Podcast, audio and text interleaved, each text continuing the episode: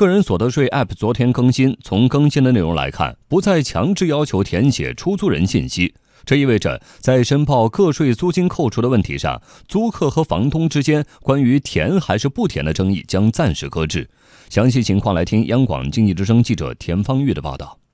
记者发现，个税 APP 昨天有所更新，更新的亮点在于，纳税人通过 APP 申请房租抵扣个税时，显示的提示文字有了细微的变动，不再强制要求填写出租人信息。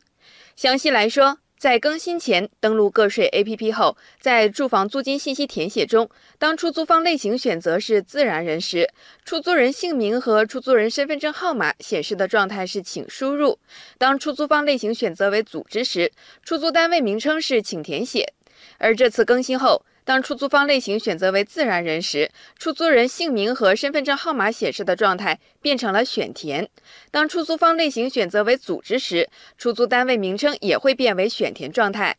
中原地产首席分析师张大伟认为，将租客和房东之间的博弈暂时搁置，有利于缓和租客此前遇到的填也难、不填也难的困局。从租赁交易本身来看的话，依法纳税其实是一个基本的义务。但是在过去这么多年来看的话，大部分业主并没有养成这个习惯。从短期来看的话，想很短的时间扭转也不太可能。所以 A P P 的这个升级的话，应该说是缓和了这个在短期内让业主和租户发生矛盾的这个可能性。所以这一点，这个政策的改变应该还是积极的，还是对于相对而言处于弱势群体的租户是有很大帮助的。此前，很多网友反映自己向房东索要身份信息时被拒绝了，房东担心出租信息提交后可能会被追诉补缴租赁税费。对此，张大伟指出，即使没有此次更新，房东们也不需要担心。因为通过租赁来抵扣个税这项政策本身并不是为了补税或者纳税。我们跟地税部门也做过交流，因为当时出这个 APP 的时候，只是简单的需要登记一下，避免很多的拥有房产的人选择租赁来抵扣个税。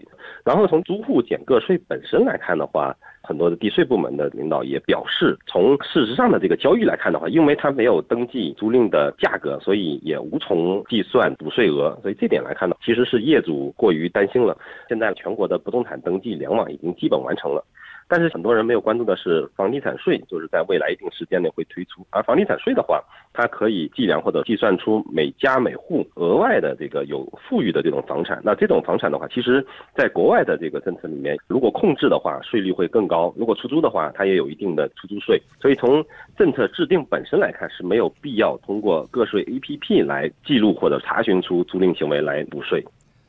经记者查询发现，目前安卓系统手机可以进行本次更新，而截至稿件播出，苹果 iOS 系统手机暂时没有应用的次更新。